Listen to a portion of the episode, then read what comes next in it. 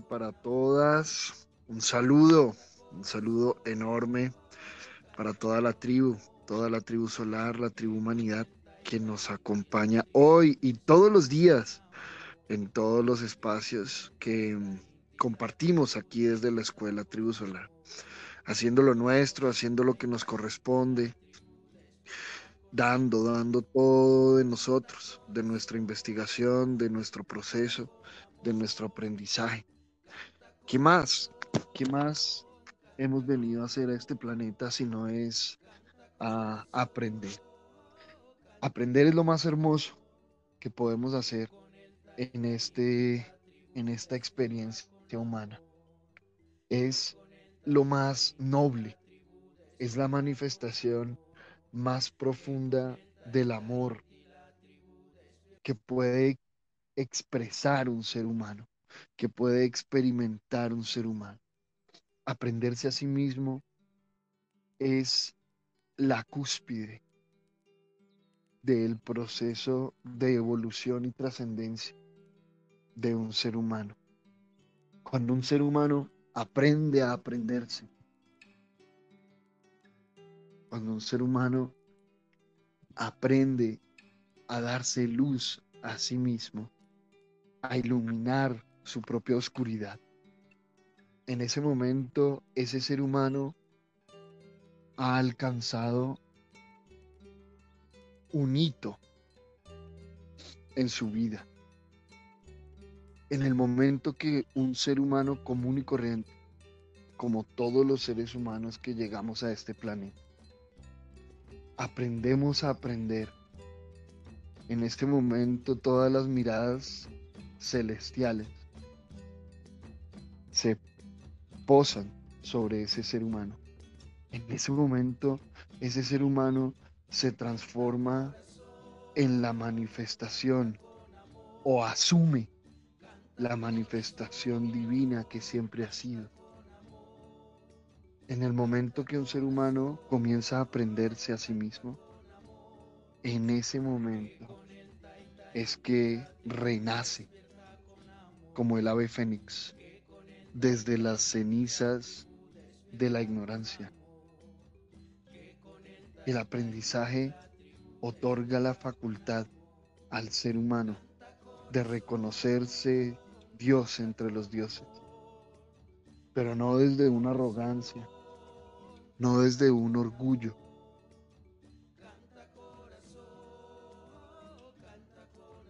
No desde una falsa humildad o superioridad, sino desde una verdadera conciencia. El aprendizaje es algo muy simple,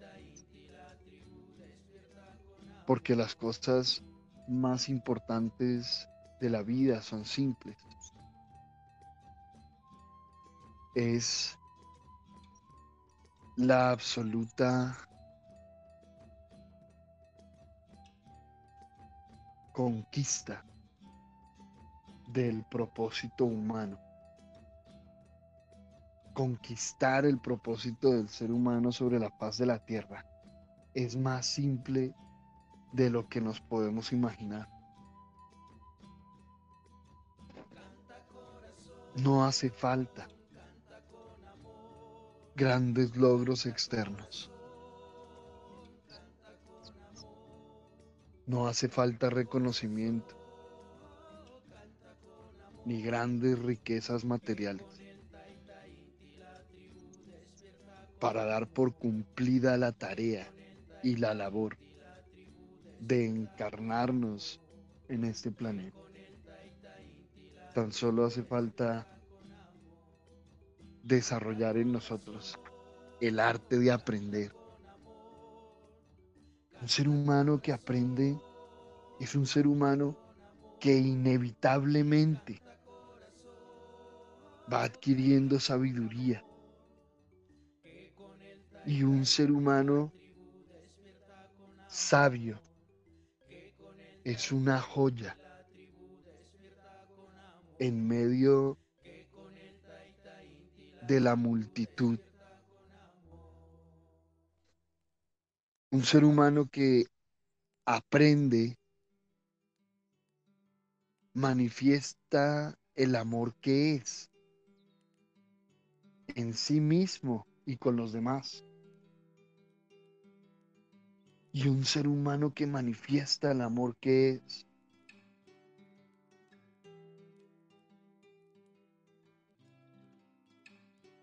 es luz en la oscuridad.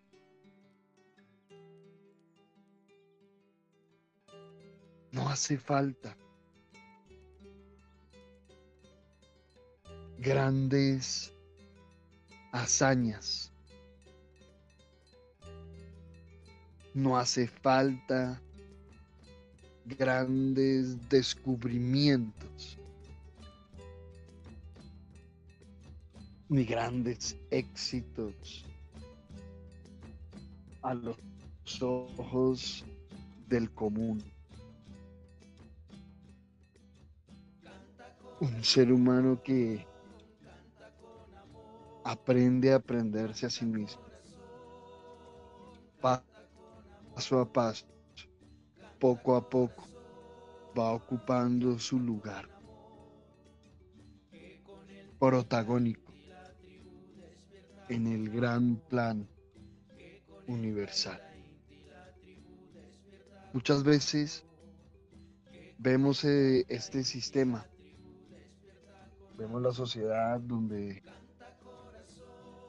habitamos y sentimos ansias, ansias de logros.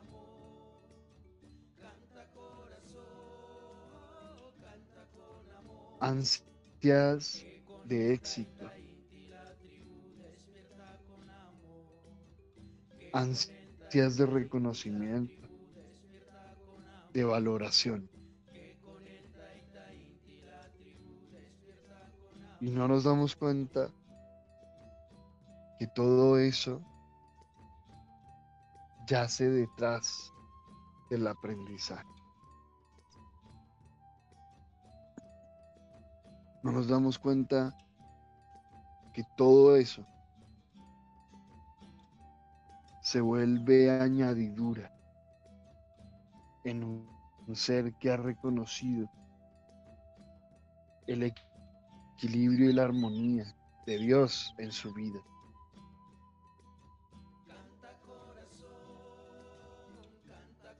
Se ha subestimado el proceso del aprendizaje en una humanidad que ignora aprender.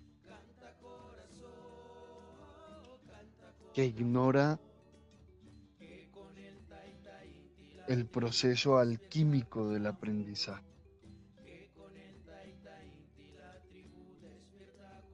Pues poseemos toda la información para desarrollar el arte de la alquimia en nuestra vida.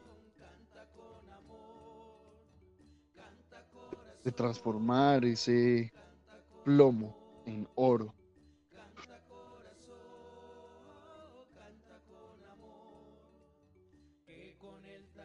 Y muchas veces sacrificamos incluso el aprendizaje mismo por lograr y alcanzar una añadidura que resulta del mismo aprendizaje.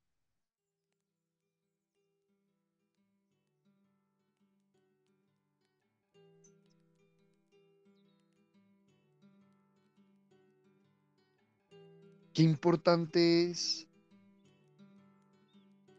comprender la mente,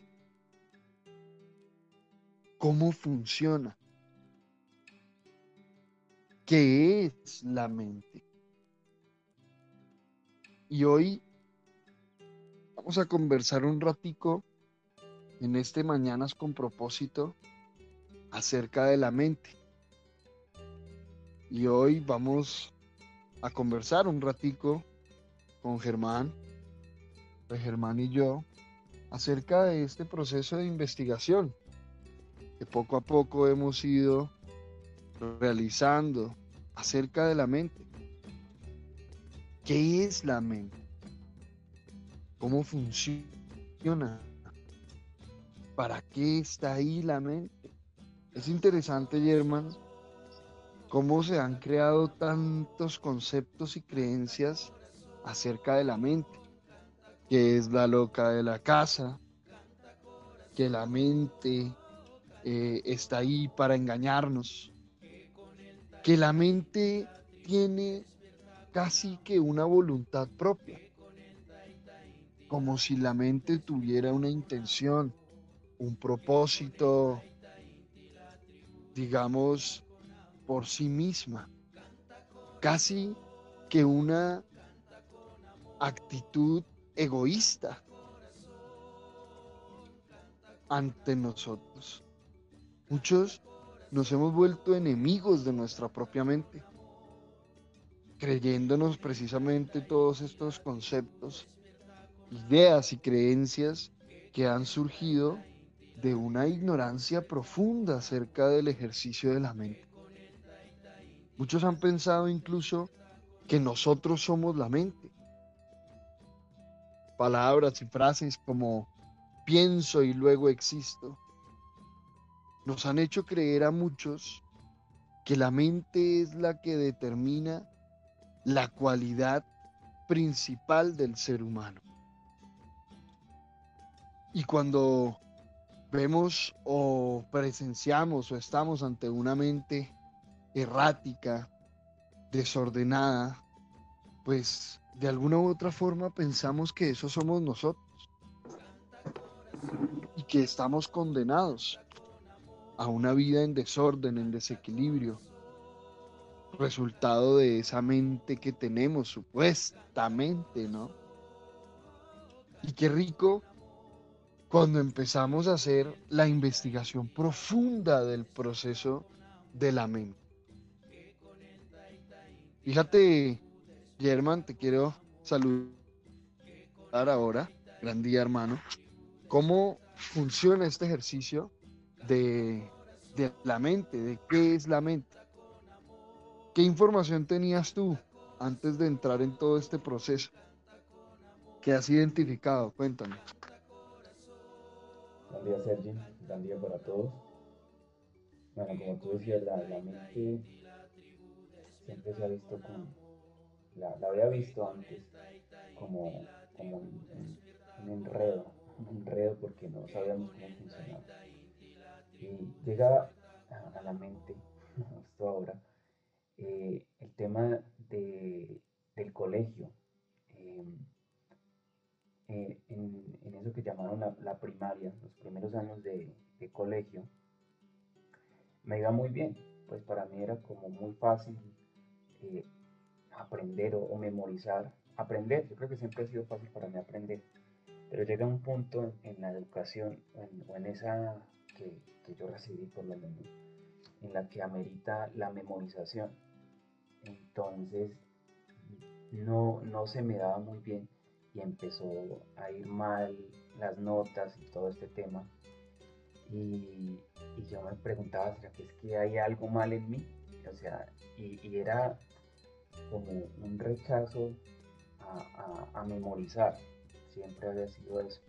Y pues la memorización hace parte, no sé en qué punto, eh, ahí ya nos explicará un poquito eh, la parte de, memorizar. Eh, el caso es que no funcionaban bien, entre comillas, para algunas cosas. eso ya, como en el bachillerato, eh, no funcionaba bien. Entonces las notas pues iban mal. Eh, hoy veo pues que, esto se, se, debe a muchos, muchas cosas, no sé, inconscientes, pero el, tema es que funcionaba para unas cosas y, para otras no. Y, pasé por una etapa así como de, de, desvalorización, porque en el colegio llegaba a, eso que le llaman perder materias, o no, no, ¿cómo se dice? No, no cumplir con los requisitos de, que exigen en una, en, una materia por no responder bien en un examen, etc. Entonces, bueno, la verdad no sé cómo funciona exactamente, ahí nos acompañas tú, el tema de la memorización y todo este tema. ¿Por qué me iba mal en, el colegio? pues, como una generalidad, como a, otros también posiblemente les pasa. Bueno, fíjate que eh, la mente, la mente es una incomprendida dentro del proceso de la vida, ¿sí? Es una de las de los grandes misterios que, que vive hoy en día el ser humano, ¿no? Es interesante cuando uno empieza a mirar los, pues, por ejemplo, la psicología de hoy en día, la psicología eh, que se acepta y se reconoce hoy en día, es una ciencia cambiante, constante y continuamente. ¿sí? Si, si podemos identificar una de las ciencias más cambiantes hoy en día, es la psicología, ¿sí? porque cada rato estamos encontrando cosas diferentes acerca de la función de la mente. Además, que la psicología tiene una característica muy interesante, es que debe lidiar con algo intangible, ¿sí? Debe lidiar con un aspecto intangible de la vida del ser humano. Una cosa es que usted se dedique, por ejemplo, no sé, a la cirugía cardiovascular, ¿sí? Todo su, su objeto de estudio e investigación, pues es algo tangible, entre comillas, ¿sí? Es un órgano, es, eh, tiene una manifestación física, eh, los tejidos, las células, los componentes, etcétera, etcétera, etcétera. Pero cuando vemos el proceso de la psicología, la psicología se enfoca en la investigación de un no tangible, y eso ya por sí misma la lleva hacia la dimensión subjetiva de la investigación, al proceso subjetivo de la investigación. O sea, a, esa, a ese proceso donde investigamos sujetos a una información previa que tenemos en precisamente en la mente. ¿Sí? Por eso es que nosotros decimos que si debería haber al menos una ciencia que todo ser humano estudiara en su vida, debe ser la psicología. Porque la psicología por defecto es una ciencia individual, porque cada uno tiene una mente totalmente diferente. ¿Por qué tenemos una mente diferente? Porque tenemos una información diferente en la mente.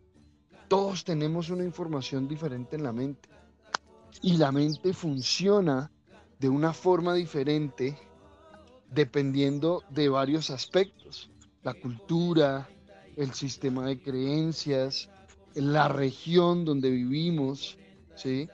Varios aspectos que están involucrados en el desarrollo diferencial de la mente, que la mente es un instrumento. La mente es un instrumento que precisamente está al servicio del ser humano. Por eso nosotros decíamos, muchos, muchos han creído que la mente tiene como una especie de voluntad propia y que es algo, entre comillas, como salvaje. De hecho, en la literatura oriental muchas veces se, encuentra la analogía de la mente con el elefante. Y se dice que la mente es como el elefante, que cuando se doma, puede servir al ser humano de una manera única, pero cuando no está domada, puede destruirlo todo. Y cuando nosotros vamos a lo profundo de la investigación, no es que la mente lo destruya todo, es que nosotros a través de una mente que no dominamos, sino que es dominada por nuestras creencias, nuestros miedos, nuestra propia ignorancia, empieza a destruir todo. Es fundamental el proceso de hacernos responsables de nuestra propia mente y de cómo utilizamos nuestra mente. Por eso es que también se ha, se ha creado esa falsa eh, percepción de que la mente se ha salido de las manos, por así decirlo. de que hemos perdido el dominio de la mente y de alguna forma nos está dominando a nosotros. Y es por el simple hecho de que nosotros hemos entregado ese poder, hemos entregado nuestra mente a nuestras creencias.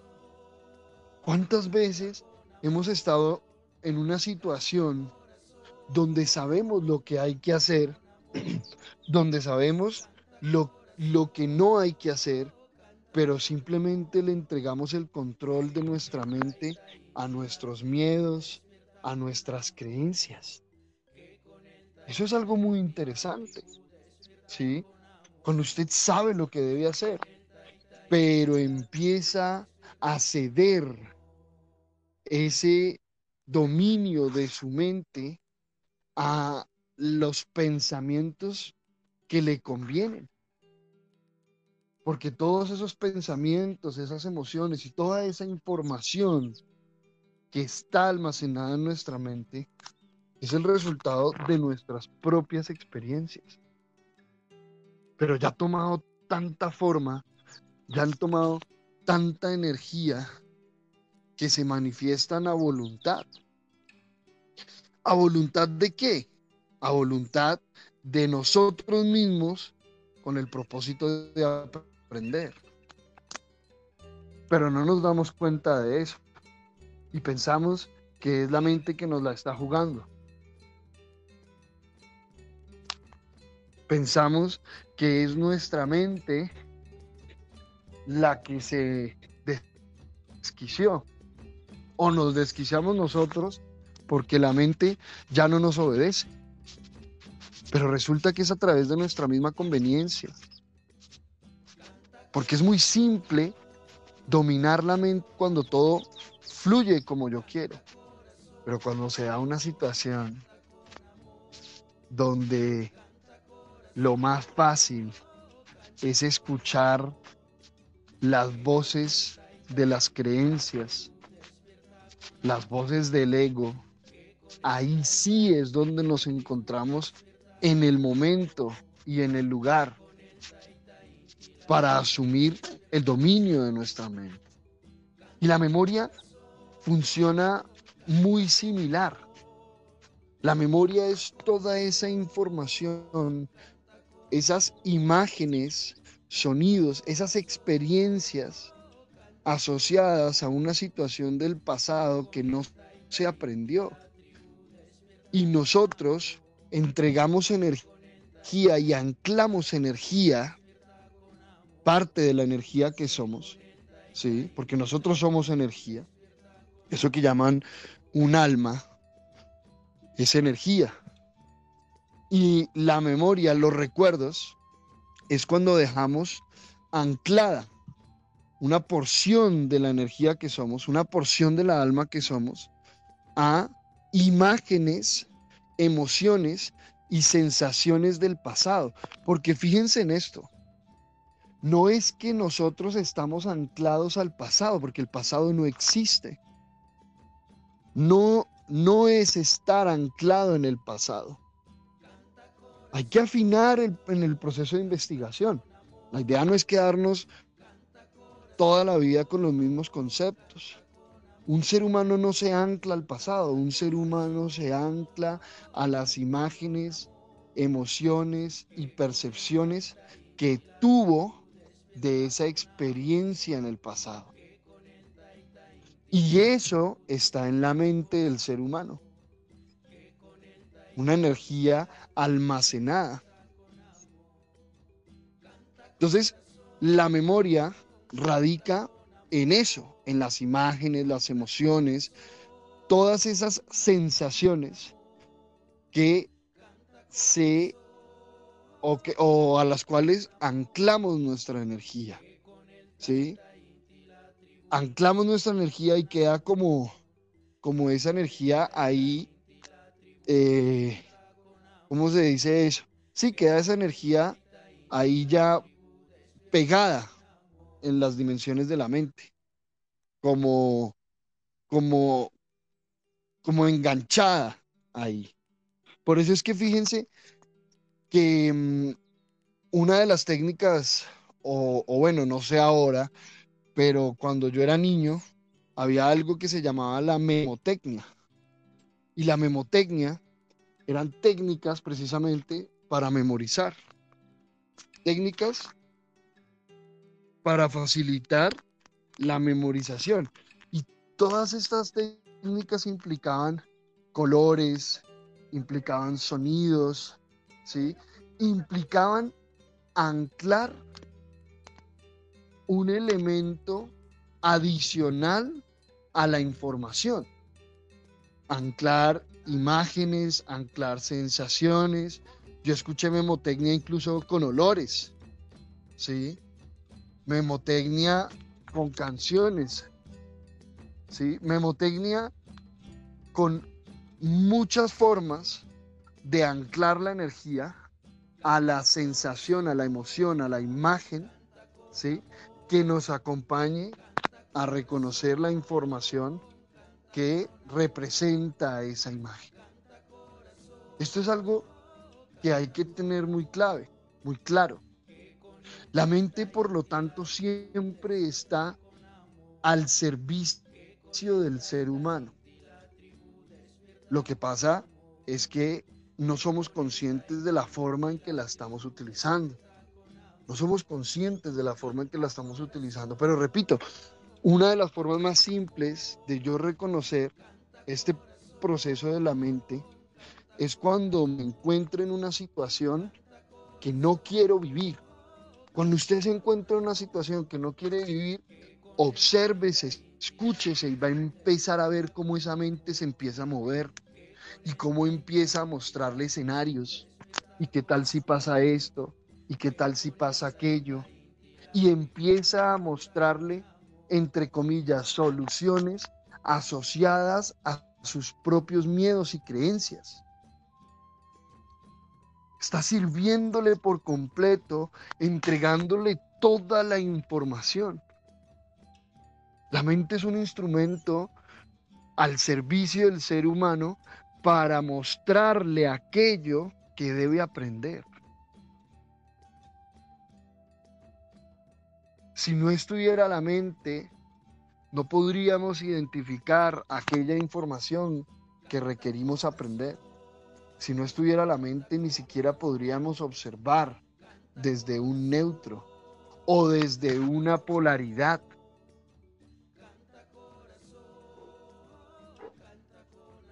La mente responde a la práctica. Es un instrumento que como todo instrumento, si nosotros nos dedicamos a la práctica, vamos a perfeccionar su uso. Cuando empezamos a practicar el proceso de aprender a pensar, y aprender a pensar pasa por aprender a aprender de lo que estoy, lo que estoy ya pensando. ¿De dónde viene este pensamiento que emerge en mi mente? ¿Acaso viene de una experiencia propia? ¿Acaso viene desde una conciencia propia? ¿O viene desde una información externa? ¿Acaso viene del miedo? ¿Y cuál es ese miedo?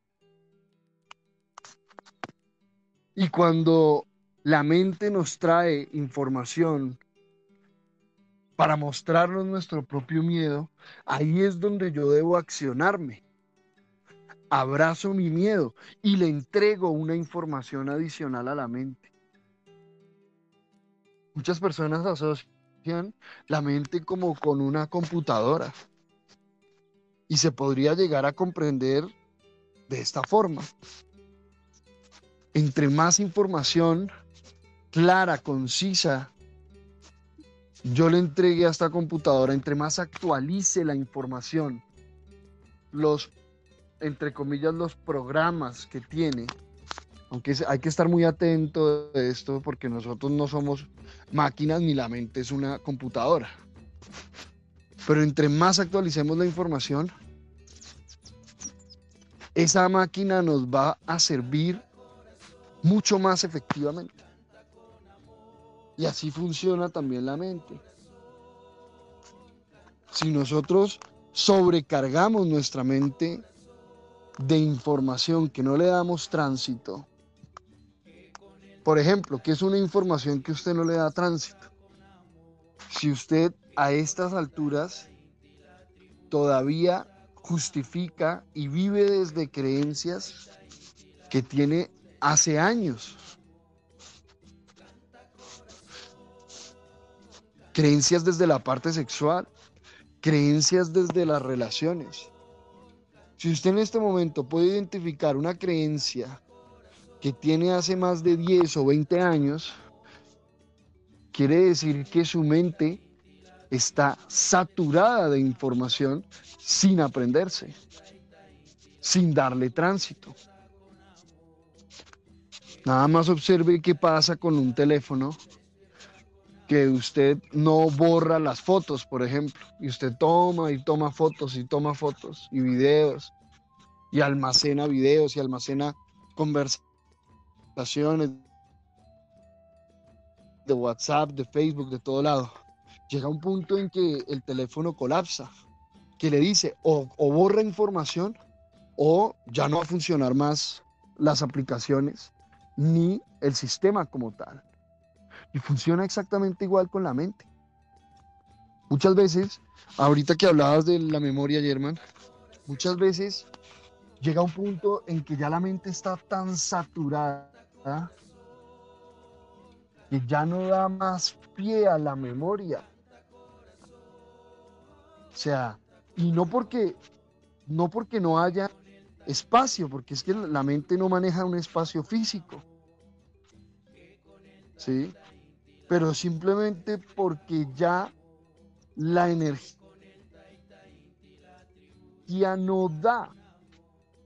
Ya está tan saturada que nuestra atención ya está totalmente, digamos, condicionada a la información redundante que hay en la mente. Y ahí es donde empieza a manifestarse, por ejemplo, un Alzheimer, que la mente del ser humano, de esa persona, ya está tan saturada de la misma y la misma información repetitiva, recurrente, redundante, a nivel psicológico, a través de una infinidad de experiencias vividas en años y años, que simplemente la mente colapsa de alguna forma. Y no es que ya no sirva la mente, sino que se le ha, se ha saturado ya el proceso.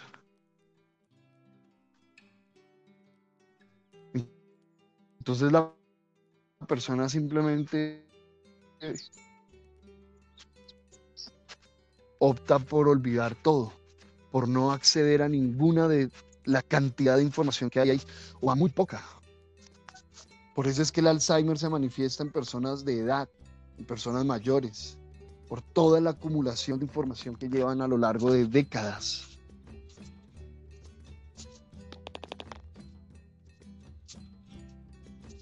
Fíjense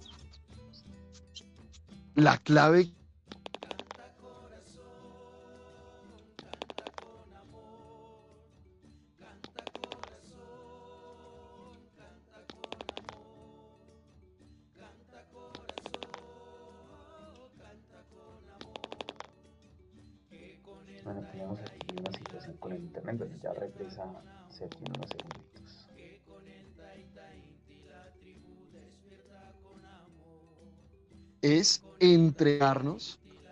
al propósito que realmente tenemos. Cuando nosotros nos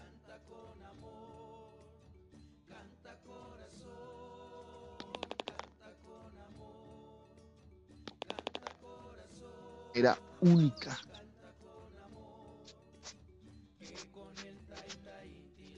Porque recuerden que la mente funciona con la información que yo le entregue. Y ahí es donde empezamos a tener un, a causar un efecto en nuestra vida.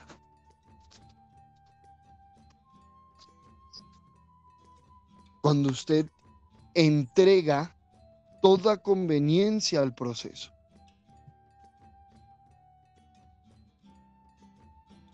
Porque ahí le está diciendo a la mente, ahí usted le está diciendo a la mente que toda la información que hay ahí adentro sirve un propósito mayor. No sirve para satisfacerse a sí misma o justificarse a sí misma.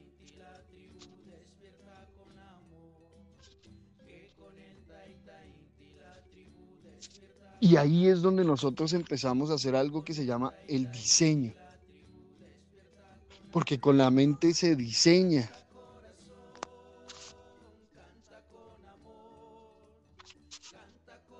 Y con el corazón se recibe ese diseño. Con la mente se emite el diseño y con el corazón se recibe.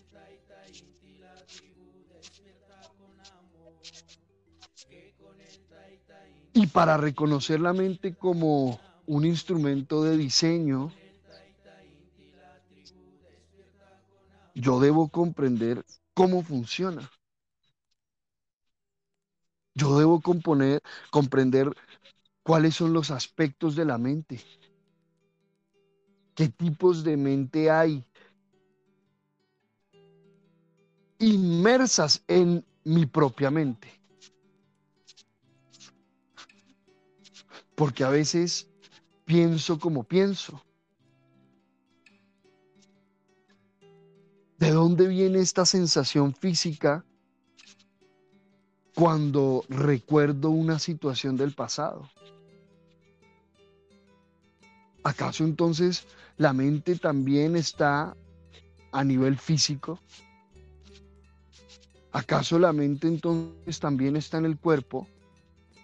¿Acaso la mente también tiene un efecto sobre mi cuerpo físico? ¿Cómo puede ser que yo recuerde una experiencia del pasado y sienta una sensación física? ¿Cómo funciona eso? Si la mente y el cuerpo están simplemente ligados porque hacen parte del ser humano, ¿Por qué una resulta en la otra? ¿Por qué una técnica de memotecnia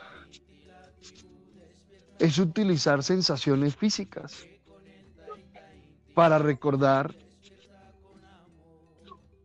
una información a nivel mental, psicológico? ¿Acaso entonces la mente está directa, directamente relacionada con el cuerpo?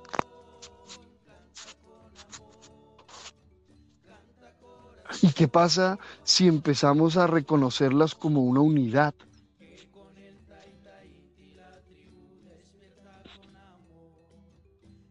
Como la causa y el efecto, como lo inmanifestado y lo manifestado.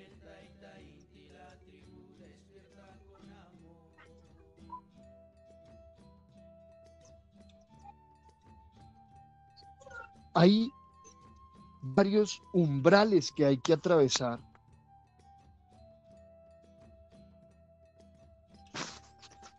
Hay varios umbrales y portales que hay que atravesar para poder llegar a ese punto donde aprendemos a diseñar desde una conciencia. No se trata simplemente de entregar una técnica,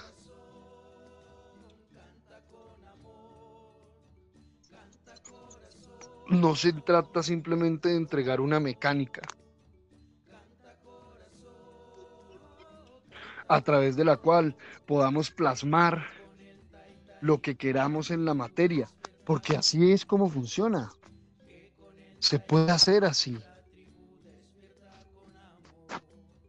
Pero si usted no, le, no se le entrega una información previa que nos acompañe a aprender cómo funciona la mente, cómo se da ese proceso del diseño. Y si hasta el día de hoy estoy aprendiendo a diseñar, ¿desde dónde estaba diseñando entonces? Porque si usted tiene 20, 30, 40, 50 años y está empezando a descubrir la forma de plasmar lo que usted quiere en su vida, pues hay una pregunta muy válida que hay que hacerse y es, cuando no sabía, entonces, ¿cómo funcionaba esto?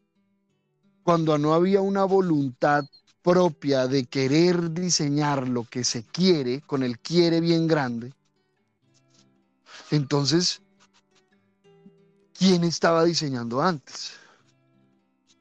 ¿Por qué no nos hacemos esas preguntas? Es que yo soy creador.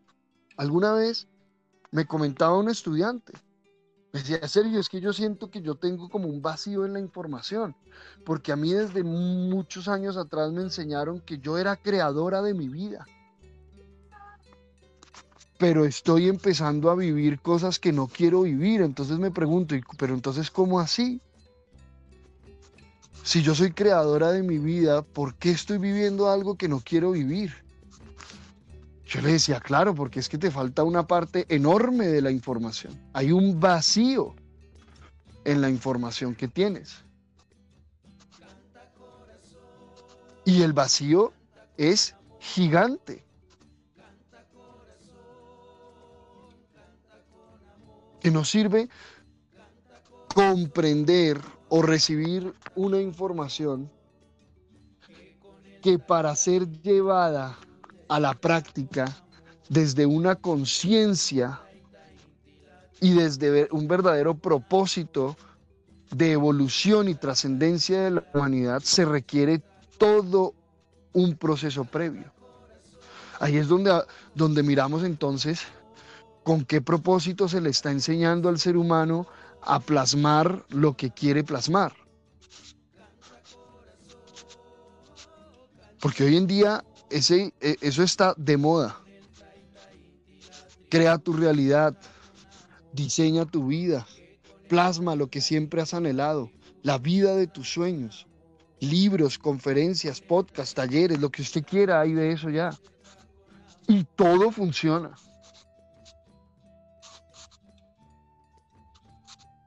Pero cuando no hay un proceso previo a esto, que me acompaña a identificar precisamente lo que se preguntaba este estudiante, y es, ¿por qué estoy viviendo cosas que no quiero vivir? Si soy un ser todopoderoso creador, entre comillas. Y claro, porque nos hemos enfocado en las ramas en lo que se ve. Y es como ponerle injertos al árbol. Usted le pone un injerto aquí, le pone un injerto allá. Puede que esos injertos empiecen a crecer y a florecer y hasta den frutos, pero a la postre también usted va a tener que mirar cómo los frutos del árbol que vienen desde la información de su, desde las raíces, también se manifiestan.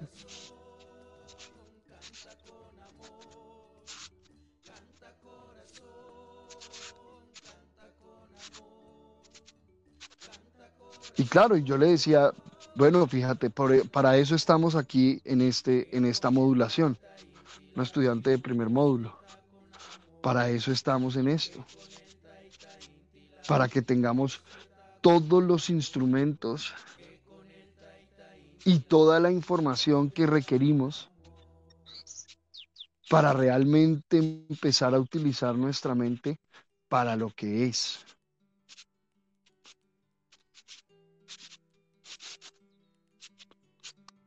Porque la mente no solo es para diseñar, sino la mente también es un instrumento que nos acompaña a desarrollar un laboratorio de experimentación. Y así aprender de aquello que no hemos aprendido y empezar a diseñar de una forma diferente. El diseño es la añadidura de todo el proceso. El diseño ni siquiera es el enfoque del proceso.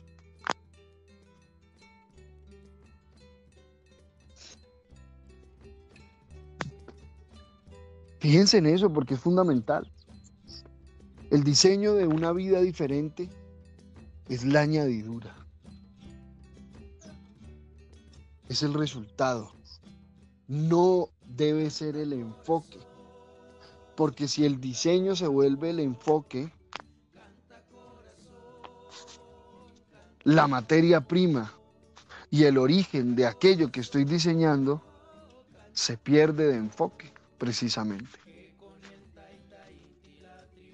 Perdemos el enfoque de la causa y nos empezamos a obsesionar con el efecto, que eso es lo que la mayoría de los seres humanos han hecho hoy en día y sí, seguimos haciendo. Y adaptamos informaciones muy profundas a ese mismo hábito de estar buscando cambiar el efecto, la sensación, el resultado, la experiencia. La satisfacción momentánea. Eso es lo que buscamos. Entonces se toma la pastillita para tener la satisfacción momentánea de las voces internas que no lo dejan en paz. Entonces, para que el ego se quede callado, más bien lo alimentamos, le callamos la boca con energía.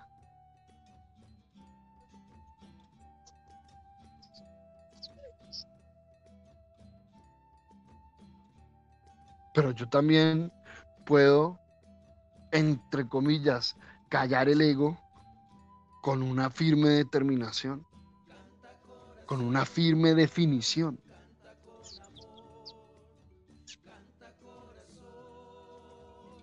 rindiéndose por completo, dándola toda. Esto que hablábamos ayer en el tomando café, dar el 100% en aquella acción que le indica su conciencia. Porque en cada acción que el ser humano comete en su vida, sí o sí, escucha la voz de su conciencia. Así el ruido de sus creencias sea enorme, abrumador. Pero sí o sí, por ley, se le debe dar espacio a la voz de la conciencia. Y la voz de la conciencia es el sentido común. La voz de la conciencia es el aprendizaje tomando forma.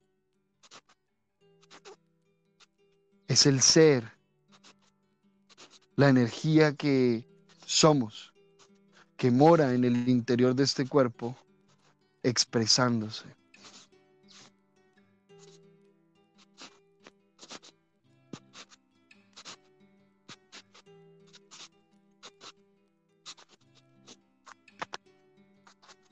Así que la importancia de la psicología es innegable.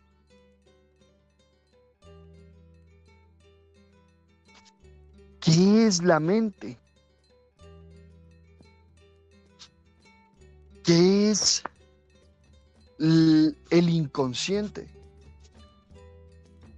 El sub consciente? ¿Acaso hay un consciente real para que haya un subconsciente? Y cuando hablamos de consciente nos referimos a la vigilia. Cuando hablamos de consciente nos referimos al estado de vigilia. ¿O a qué nos referimos? Porque la mayoría de seres humanos en el estado de vigilia siguen comportándose, pensando y sintiendo desde una información que no es consciente, por lo tanto la palabra sería subconsciente o subinconsciente.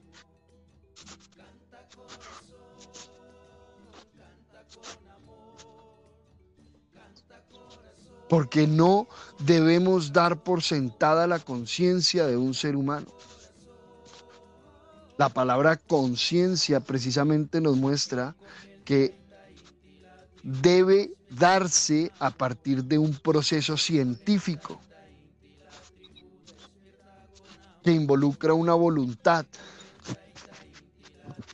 una determinación, implica el uso de energía activamente.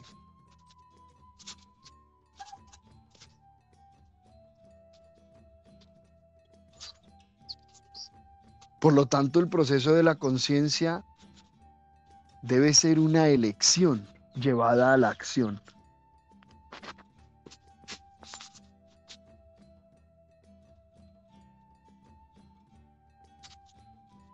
¿Cuál es el, ¿Cuáles son los, las infradimensiones, por ejemplo? ¿Por qué hoy en día nos hablan, por ejemplo, del infierno de una manera diferente a como nos hablaban antes?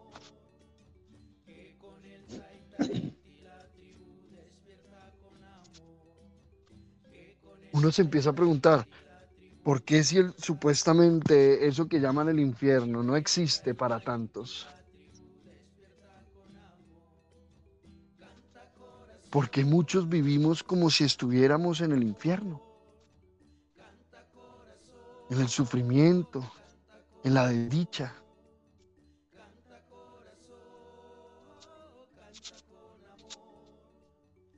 ¿Qué es eso que tiene esa información que ha quedado impregnada en un grueso de la humanidad?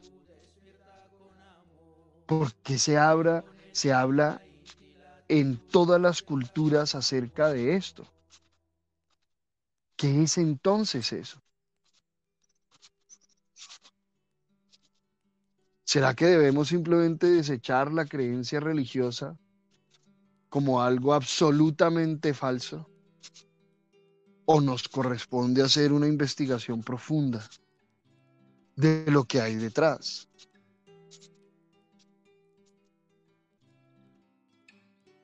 Para eso es la mente.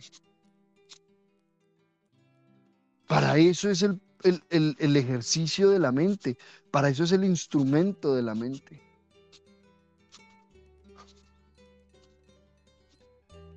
Para cuestionarnos, para preguntarnos, para respondernos,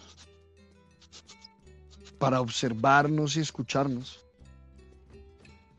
para hablarnos también. El gran laboratorio psicológico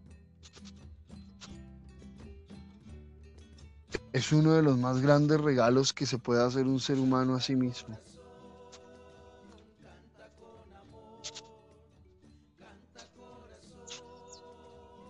Y esto amerita atravesar esos umbrales, hacerse responsable de lo que piensa, lo que siente, lo que dice y lo que hace. Es uno de los primeros umbrales que hay que atravesar. Hacerse responsable de lo que piensa.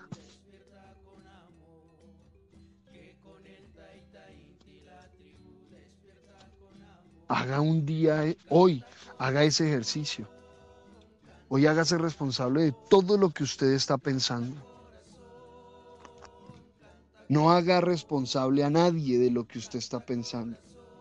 No importa lo que haga o deje de hacer el otro. Por hoy, por hoy, mire qué pasa si usted deja de hacer responsable a los demás por lo que usted está pensando y empiece a mirar de dónde viene eso que usted está pensando.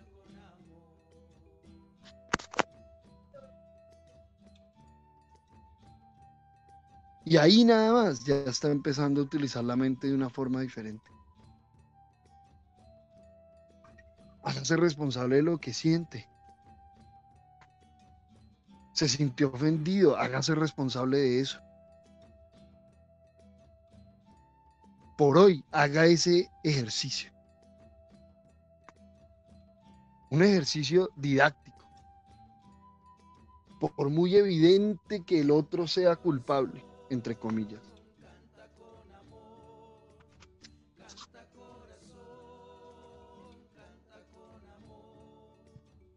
Se sintió triste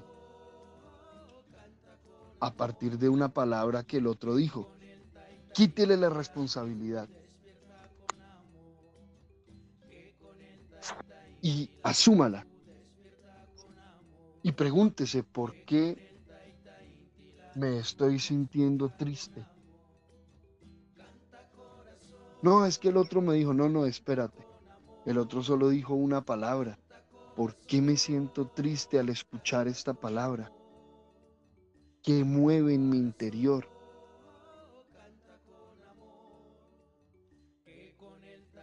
Todo eso hace parte del proceso del aprendizaje. Por eso decimos que aprender es el acto de amor más grande que puede darse un ser humano. Por eso decimos que un ser humano que está aprendiendo es oro puro. Es valiosísimo. Todos los seres humanos son valiosísimos, pero un ser humano que se está aprendiendo a sí mismo es extraordinario.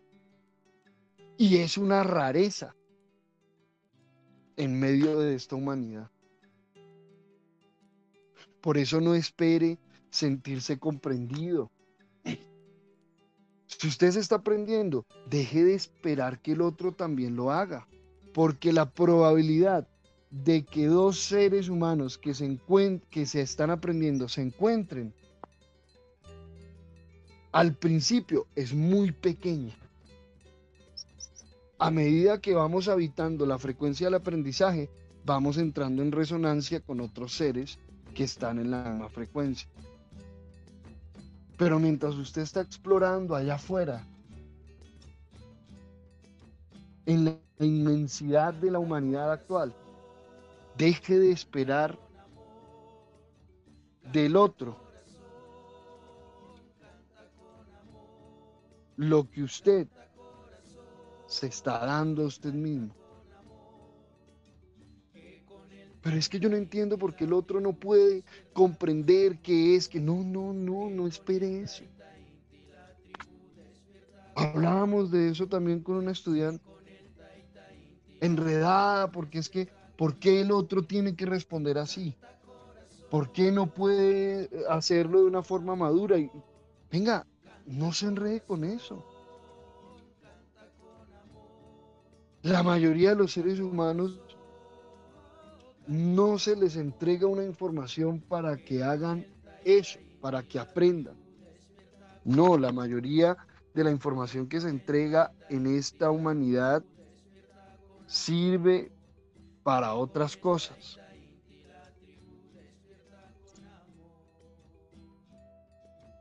Tome conciencia que la labor que usted está haciendo es extraordinaria. O sea, está fuera del ordinario. Y no para llenarse de orgullo, de arrogancia, de ego. Más bien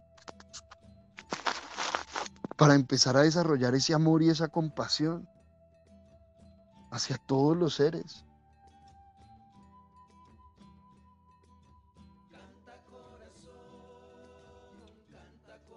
Entre más investiga uno su propia mente,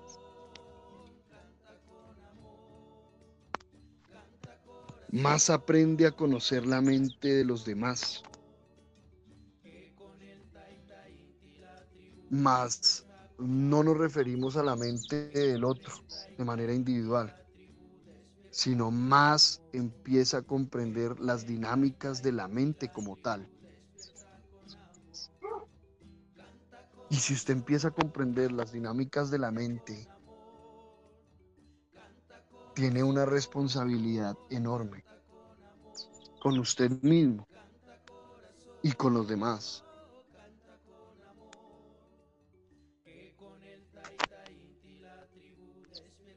Por eso es que este ejercicio no es un juego.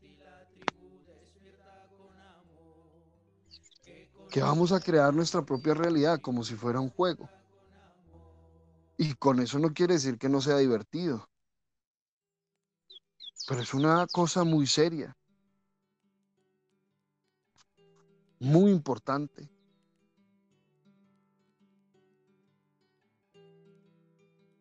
Qué rico entonces permitirnos ir un poco más allá. Asumir nuestras acciones y elecciones. Porque un ser humano que empieza a aprender de sí mismo no lo hace por casualidad por azar. Lo hace porque toda su energía, toda la energía que es, la alma que es, el ser que es, ya ha llegado a un punto donde con todas las fuerzas anhela un proceso de transformación y trascendencia.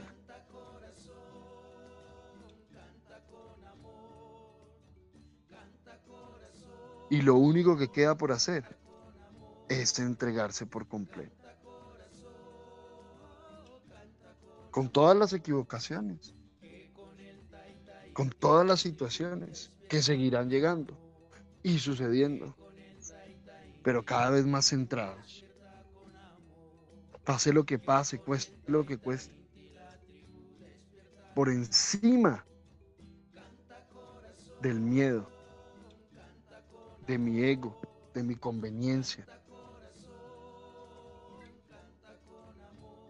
En estos días, en estos días usted se va a encontrar con una situación que va a poner a prueba su propia conveniencia.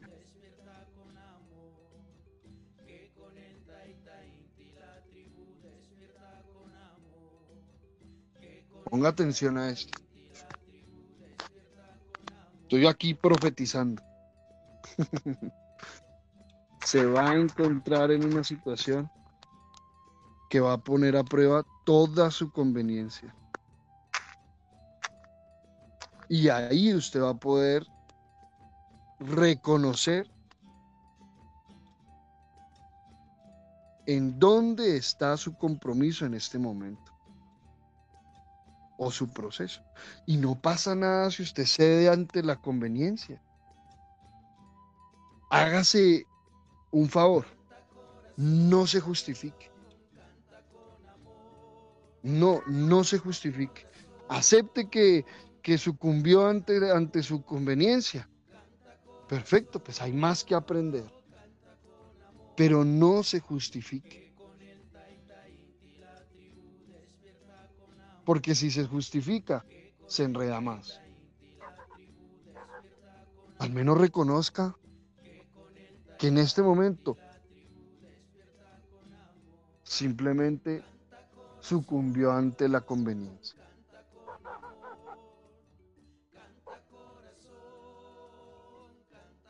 Muchísimas gracias. Gracias, viejo German, por acompañarnos este ratico. Gracias a todos, a todas. ¿Quieres decir algo para terminar? Gracias, mi hermano. No, está perfecto. Gracias. Un abrazo.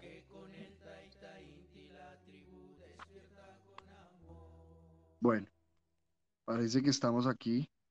Ah, bueno, perfecto. Bueno, qué rico. Em, qué rico estar aquí con ustedes. Continuamos como siempre con la labor, con las diferentes actividades. Recordemos abrir los brazos, inhalar profundo y decirnos a nosotros y al universo, hoy es un gran día. Hoy es un gran día para aprender a aprender, para investigar mi mente, para poco a poco ir transformándome en el dueño y señor de mi mente, o dueña y señora de mi mente. Muchísimas gracias y que tengan un gran día.